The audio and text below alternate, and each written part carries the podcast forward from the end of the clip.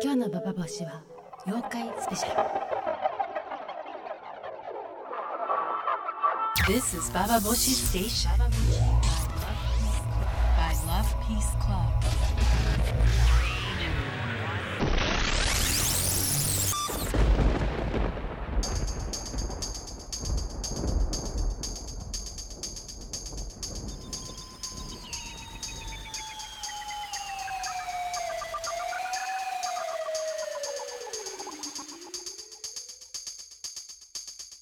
インターネットラジオババボシ北原みのりです、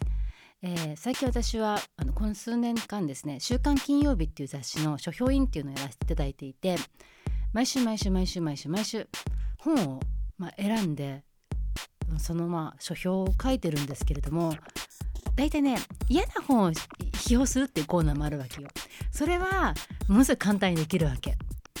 あのもう嫌だなって直感をさ持ってこの本嫌な本だって何が嫌かってことを書くのは楽しいんだけどもいい本を探してそれでその本書きたいな紹介したいなって思えるものっていうのは意外にやっぱ難しいんだよね。しかも新刊となると毎週となるとかなり厳しいですけれども。でやっぱ自分が好きな本ってさあのいろいろあるけれどもどのぐらい皆さん何が一番好きって言ったらどの本が好きって思います？私はねそういうこと最近よく考えるんですけども何度も何度も何度も何度も読み返す本ってさやっぱり今までの人生にあってそう何度も読めるんだよねそういう本を、まあ、本棚に残してるんですけどもその中で私これもしかして一番読んでんじゃないのかなって思うのがあの水木しげるの「のんのんバー」なんですよ。小説じゃないけどねあの本じゃなくて漫画ですけどで水木しげるの「のんのんバー」ってあの水木しげるがなぜ妖怪に興味を持っていったのかっていうようなことをあの、まあ、そのきっかけとなる「のんのんバー」っていうおばあさんと水木しげるの話なんだよね。で子供時代の水木しげるがのんのんバーからあの世の中はねその人間だけではなくていろんな精霊が住んでいて共に暮らしているんだと。例えばあなたがお腹をねすかしてとてもとても倒れそうになった時はお腹をすかすそういった妖怪が取り付いてるかもしれないよとかそういう話をね一つ一つ日常のところで水木しげるに語っていくであの、まあ、水木少年っていうのはすごくわんぱくなんだけどもそのわんぱくな少年のものすごく心の柔らかい部分っていうのをのんのんばあが温かくさあのほんと成長成長させていくっていうような、まあ、物語なんだよね。もう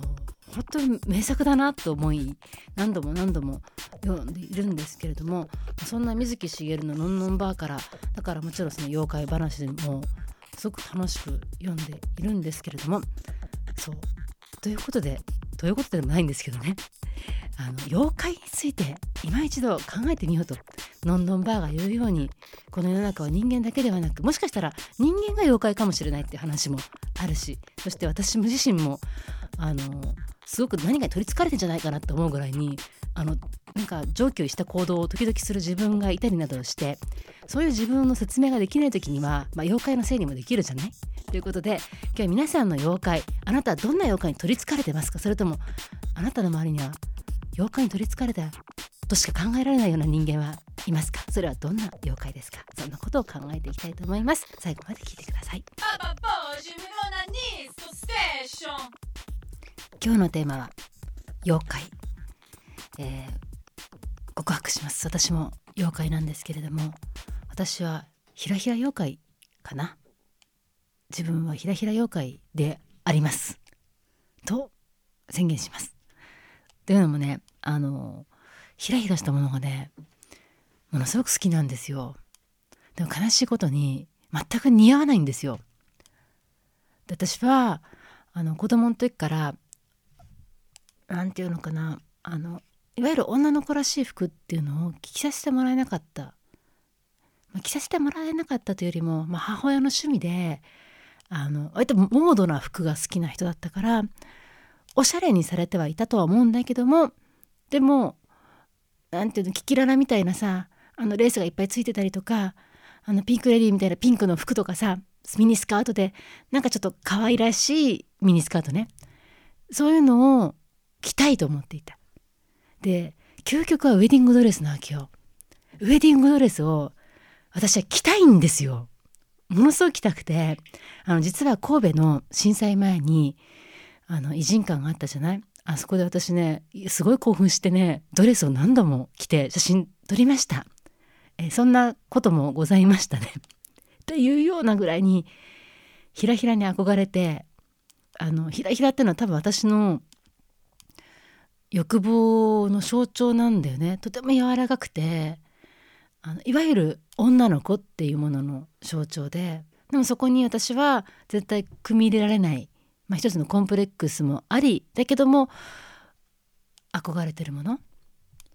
だけどねあのなんで私は妖怪なの、まあ、妖怪になったのはその悲しい昔の満たされなかった思いが今妖怪になってるんですけどもこの妖怪っていうのはどうしたらいなくなるんだろうね。でとりあえず今あの買い物行くとついついヒラヒラしたものをなんか一つ手に入れて買ってしまっているんですね。でお家に帰ると、まあ、普通のシャツとかいろいろある中に絶対着ないレースのフリフリのなんかワンピースとかさ1枚入ってるわけよ。でそれは家の中で着て家の中で着てる。であとは最近買ったのはひらひらのヘアバンド。もうねあの中世の召使いみたいなさそういうひらひらのヘアバンド買ったんですけどそれはもう絶対外にはつけていかずに家の中でつけている。変態ですね。そう。そして私はそのフリフリの気分を心の中で満足させている今日この頃ですけれども皆さんはどんな妖怪でいらっしゃいますか？私と同じフリフリ妖怪がいたら是非あの会合の後開きたいと思っておりますので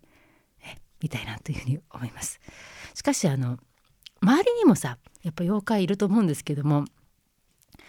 最近私はテレビであの今とてもとてもとても経済的な激しい発展を遂げているドバイアラブアラブアラブ首長国連邦のドバイっていう町が、まあ、本当はあの砂漠の町だったのが投資家がどんどんお金を入れ始めていてあとあそこの国って土地ってのは所有物所有もので所有するものではなかったんだけれどもそれをあの、まあ、今の権力者が所有概念を生み出して、まあ、どんどん人に売ってって投機でお金がお金を生むようなシステムを作っていくんだよね。そうすると大変な経済成長を遂げていてそのドバイでのことを、まあ、ドキュメントリードキュメントした番組があったんですけどそこでアラブ人が言うことがさみんなすごいわけよ。たとえエレベストに登ったとしてもたとえエベレストに登ったとしても2番目の人間は忘れられる。1番目しか覚えてもらえないと。どんな立派なものを作ったとしても2番目のものは忘れられる。みんな一晩1番目しか記憶しないんだ。そういうことわざがアラブにはあるんですかね。2番はダメだ1番にならなければ。そういうねそのプレッシャーたるものその何一番でならなければいけないっていうことのプレッシャーだよねそこでみんな追い立てられるかのようにどんどんどんどんどん大きなビル世界一高いビル世界一大きな島っていうのを作っていってるわけよ。いやこれはね何かに取りつかれた最も危険な地域アラブっていう気がしましたけども一番妖怪まあアラブまで行かなくても俺ナンバーワンみたいな男とかさ、まあ、いっぱいいるから一番妖怪っていうのはそう笑えるレベルだったらまだねあれですけどいいんですけどちょっと国レベルになると恐ろしいなっていう気がしますそしてあと私は最近気になってる最も気になってる妖怪っていうのは中立妖怪。もうね厄介だよこの中立妖怪は。あなた偏っている。それちょっと偏っている。それはおかしい偏っている中立じゃない。そういうことをすごく言いたがる人っていませんか周りに。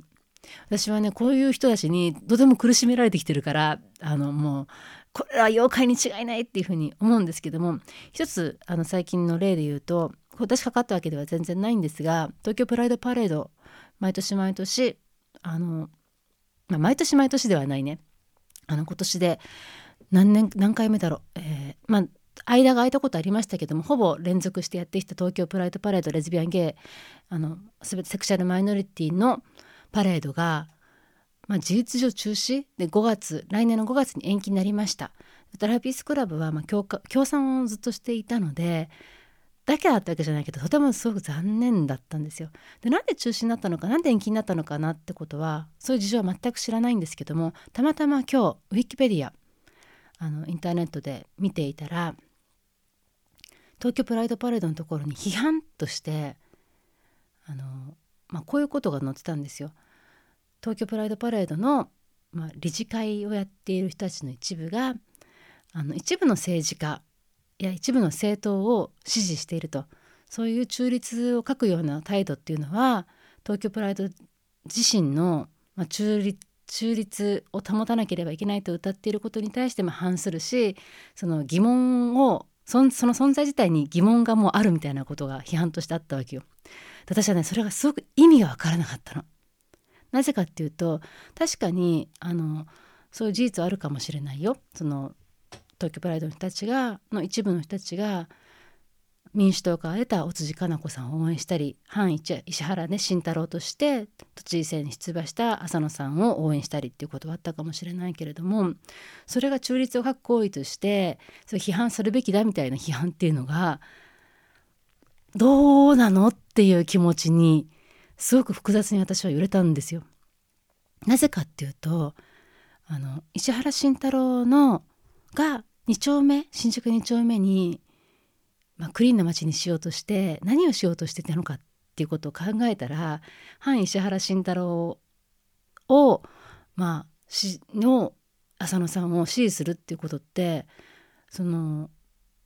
レズビアンゲイパレード当事者の人たちとしてはどうなの？それはそんなに間違ったことなの？っていう。だから当然のことじゃないっていうふうに思うし小津井かな子さんが別にレズビアンであること一言も言わずにセクシャルマイノリティで、まあ、人権のことは一言も言わずにただ政治に出ましたってなったら違うかもしれないけど彼女はレズビアンであることを公表してセクシャルマイノリティの人権を歌って出てるわけじゃないそういう人を全くサポーティブしないで私たち中立ですから皆さん、まあ、自民党応援したければどうぞみたいなさそういうような中立って果たしてありなのかっていうふうにやっぱちょっと考えちゃったんですよ。でもしかしたらウィキペディアのその批判はもしかしたらねあれアップデートで更新されていくので今見られないかもしれないけれども今日見た時点では、まあ、それがあったわけですよね。でその批判に対して中立でないってことで批判されるっていうのが特にあの、まあ、セクシャルマイノリティの団体である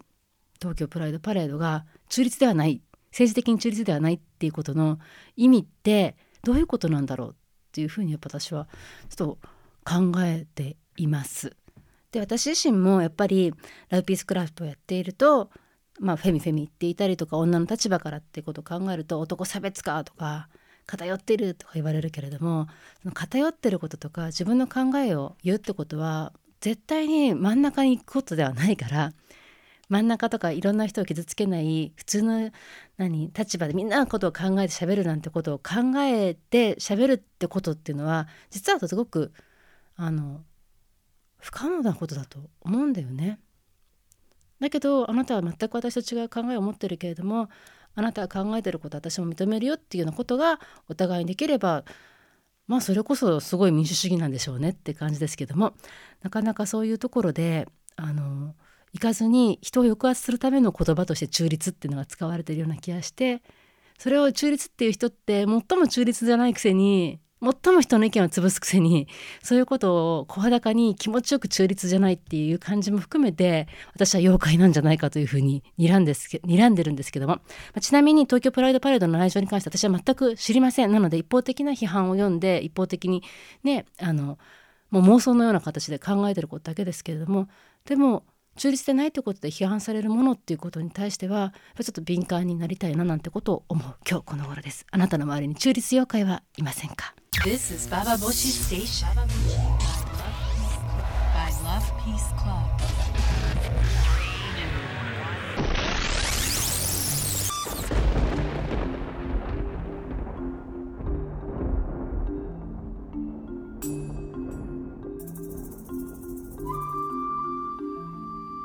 インターネットラジオババボシ今日も最後まで聞いてくださってありがとうございました、えー、ライピースクラブのコラムニストにジャイヒロシ君っててとても面白いコラムを書いてくださってるんですけどもあのその中にねいつもあのシャイ君って2丁目の、まあ、ゲイショップで働いているんだけどもそこの同僚にオーラちゃんって方がいるのね。でそのオーラちゃんはいろんな人のオーラが見えたりあのその人背後についてるものが見えるんだって。あの人人間じゃないわ。妖怪よ。獣よ。とかさ。そのオーラちゃんが私やっぱ会うの怖かったんだよね。自分に何がついてるのって言われるのやっぱり嫌じゃない。だけど実はジャイ君にこの間会ったら私とオーラちゃんってもう78年ぐらい前に面識があってそのオーラ君が言うにはあの北原みのりにはものすごいいろんなものがついているっていうことをジャイ君に言ってたらしいんですよ。そう。で最近実はオーラちゃんに会う機会があってそしたら彼はね「あのえあれ北原さん随分変わったわ。なんか随分あの落ちたわ」っていうふうに言ったんだって。7年ぐらいで私かなりね妖怪を落としてきたらしいの。それはね良かったなって思うんだよね。やっぱ78年ぐらい前って何の妖怪だったのかな？ブチキレ妖怪とか？ね。あの随分前でもライブこのバーボシでも話したんですけどもテレビ見てた時にさ鶴瓶っているじゃない？鶴瓶が半蔵門に住んでるんですよ。でライブピスクラブちょうど半蔵門にあったんだけども鶴瓶はこう話しててこの間半蔵門ですごい女の人に会ったわって話してるの。どう考えてもそのシチュエーションって私なんだよね。なんか男にぶち切れてる女がいてっていう。で女の人も強くなったって話になっちゃってて違うと思ったんだけどもそうそのぐらいにあの道端で何か誰かと喧嘩するってことが割と日常にあったんですよ。でかなりブチギレ妖怪だったんですけどもそのブチギレ妖怪どっかいなくなっちゃいましたね。その代わり私の心を占めてるのはあの、まあ、フリフリ妖怪ぐらいになったのかななんて思うんですけどももう手放してよかった妖怪だなとはね、トラブルが少なくなってるし思うけどもこのフリフリ妖怪は、まあ、手放したいような手放したくないような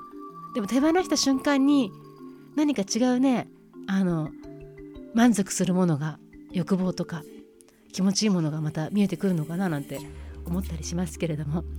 皆さんはあのどんな妖怪を抱えていらっしゃいますか？そんなことを考えながらラピースクラブはバイブの性がいっぱいいますけどね。そのバイブの性と仲良く私のフリフリちゃんも、えー、やっていきたいと思います。そうそうそうそう。そういえばあのフェミ妖怪っていうのもいるんじゃないかっていうふうにあの思うんですけれども。フェミ妖怪ね。あのブチキル妖怪はどっかででもフェミニンの妖怪だったのかもね。でも私はねあのフェミの妖怪っていうよりもあのフェミの神様にあのもうめでられてあのこの仕事を始めたなっていうふうに思ってるんで、まあ、神様と妖怪の違いもまあ曖昧ですけれどもあのまあそういうことで レミ妖怪であり、えー、フリルフリフリ妖怪の北原みのりがお送りしました。インターネットラジオバーボシ最後まで聞いてください。ありがとうございました。